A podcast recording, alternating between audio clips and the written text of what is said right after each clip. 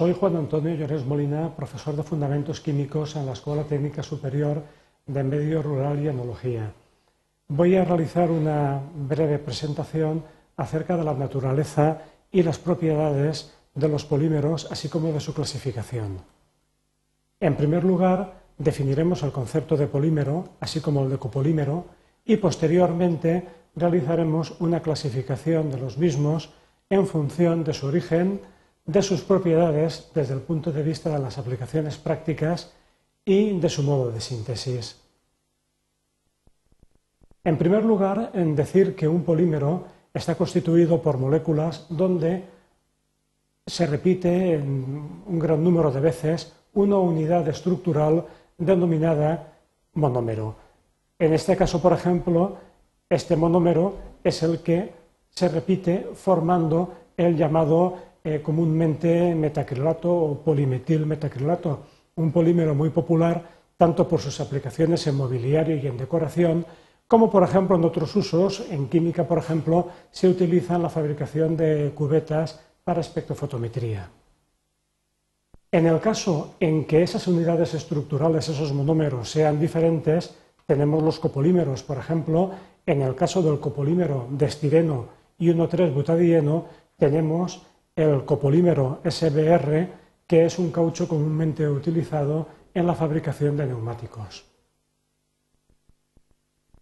La clasificación de los polímeros, como comentaba inicialmente, la vamos a llevar a cabo a través de tres criterios. Del origen, distinguiendo entre polímeros naturales transformados y sintéticos, a partir del tipo de aplicación, en relación con las propiedades mecánicas y térmicas que tienen, distinguiremos entonces entre polímeros termoplásticos, termoestables, fibras y elastómeros, y por último los distinguiremos por la naturaleza química de su síntesis, distinguiendo también entre polímeros de adición y de condensación. Entre los polímeros naturales podemos destacar, por ejemplo, las proteínas, que son cadenas formadas por aminoácidos, o bien, por ejemplo, la celulosa forma el papel, em, el algodón que utilizamos, eh, que está constituida por la repetición de unidades que son moléculas de glucosa. Hay también polímeros que derivan de productos naturales a través de transformaciones relativamente sencillas. Por ejemplo, el celofán, eh, que utilizamos como el típico papel transparente coloreado, que es un derivado de la celulosa, o la galatita, que se utiliza en muchos objetos eh, como peines, botones, que está obtenido a partir de la caseína, obtenida a su vez de los eh, productos lácteos. La caseína es una fosfoproteína que está presente en la leche, yogur, queso y este tipo de productos. En cuanto a los polímeros sintéticos, podemos hacer también una distinción entre aquellos eh, cuya cadena no está formada por átomos de carbono, por ejemplo tenemos las siliconas, donde el elemento esencial de esa cadena es el silicio, la silicona que por ejemplo utilizamos como eh, material para sellar, pero también para muchos otros objetos eh, de uso similar al del caucho. Sin embargo, los polímeros sintéticos por antonomasia son los orgánicos, son aquellos que eh, son más eh, aplicados, eh, son más versátiles, donde tenemos una gran cantidad de alternativas.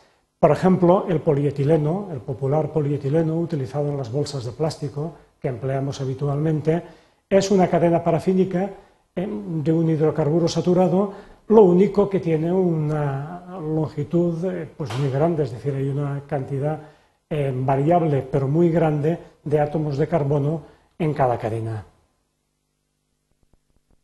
Según el tipo de aplicación, podemos distinguir, eh, por una parte, los termoplásticos. Los termoplásticos son quizá los polímeros mm, quizá más, más populares. Por ejemplo, tenemos el polietileno y el polipropileno. El, polietileno tiene un uso eh, eh, extensísimo en envases, en bolsas, en contenedores, por ejemplo, en agricultura, en acolchados, invernaderos, túneles. El polipropileno, de características más eh, similares a las del polietileno, pero eh, con mayor resistencia, sobre todo, también eh, soporta temperaturas mayores. Lo tendremos, por ejemplo, en sacos de abono. También se utiliza para sacos de abono un tipo de polietileno, que es el de alta densidad, pero podemos hallarlo por el propileno también en jeringas desechables, en instrumentos, por ejemplo, relacionados con las, con las conducciones, en válvulas, grifos y también en mobiliario. El poliestireno es tal vez eh, uno de los más versátiles, lo podemos encontrar de muy diferentes formas según su manera de, ser procesado. Las típicas bandejas utilizadas en alimentación, por ejemplo en invernaderos, en semilleros, también en embalajes. Actualmente, desde hace años ya, es quizá el material más utilizado en eh, la construcción de las fallas y luego en multitud de envases, sobre todo en los envases desechables que utilizamos para bebida, en envases utilizados en alimentación como en yogures, en productos lácteos en general. Otro eh, polímero termoplástico también muy utilizado y que presenta mm, gran versatilidad en sus aplicaciones es el PVC, el cloruro de polivinilo. Eh, si contiene eh, plastificantes, tenemos el cloruro de polivinilo flexible, empleado sobre todo en material eléctrico, pero si tenemos el, cloruro de polivinilo rígido, nos encontramos pues, grandes aplicaciones, por ejemplo, en instalaciones de riego por goteo, en conducciones, en carpintería exterior.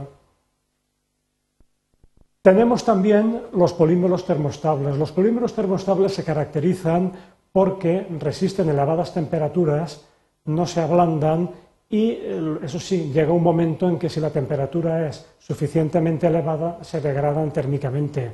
Tenemos la baquelita. La baquelita es realmente el polímero más antiguo, el primer polímero que se sintetizó. Es una resina obtenida a partir del fenol y el formaldehído se utiliza en mangos de utensilios de cocina, en electrodomésticos de todo tipo, en material eléctrico. Y también tenemos otro grupo eh, de materiales que son las resinas epoxi, donde nos encontramos adhesivos tan populares como la aldit. recuérdese que son materiales donde tenemos la resina por una parte y luego em, el endurecedor que al mezclarse eh, con la resina eh, forman ya el polímero que tiene unas características de resistencia y de dureza muy elevadas. También multitud de formulaciones dedicadas al empleo como masillas para sellar conducciones, para proteger contra la corrosión. Y también, eh, aunque realmente eh, son polímeros que con, con otro procesamiento podrían clasificarse de otro modo, eh, como se emplean preferentemente para la fabricación de fibras, pueden considerarse también en cuanto a su aplicación un grupo aparte. Tenemos las poliamidas y los poliésteres empleados sobre todo en tejidos impermeables, en tejidos de alta resistencia y en agricultura una aplicación muy característica es su utilización para mallas en invernaderos.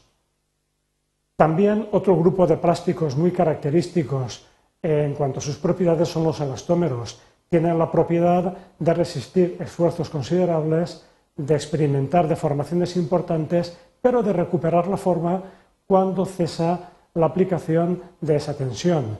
Tenemos los cauchos en general, cauchos especiales como el neopreno, eh, utilizado como mm, se sabe en trajes impermeables, y una utilización muy interesante, muy popular de los cauchos, de materiales procesados a partir de cauchos, son los pavimentos para parques infantiles y zonas verdes que permiten un mayor grado de seguridad, sobre todo en los juegos infantiles. Por último, en cuanto al modo de síntesis, podemos distinguir entre polímeros de adición y de condensación. En los polímeros de adición partimos siempre de moléculas que poseen dobles o triples enlaces. Esos dobles o triples enlaces pueden abrirse y unirse unas moléculas con otras para formar cadenas de un número, como comentaba al principio, muy elevado, indefinido en principio, es decir, eh, las moléculas pueden tener un número variable de monómeros. Y de esta manera, por ejemplo, a partir del etileno tenemos el polietileno, a partir del propileno el polipropileno y a partir del estireno el fenileteno, es una molécula de etileno donde tenemos el grupo fenilo como sustituyente, tenemos el poliestireno. Sin embargo, hay otro tipo de polímeros, entre ellos los populares nylon o poliésteres, donde eh, tenemos, partimos de moléculas donde hay dos grupos funcionales reactivos. Por ejemplo, el ácido tereftálico posee dos grupos carboxilo. El etilenglicol produce, tiene dos grupos hidroxilo.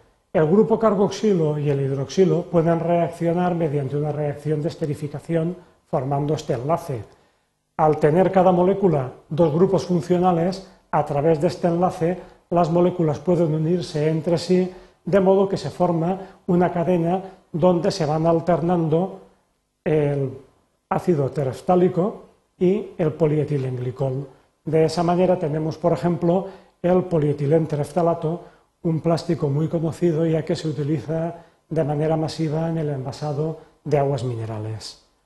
Otro tipo también de polímeros de condensación son las poliamidas, como el nylon.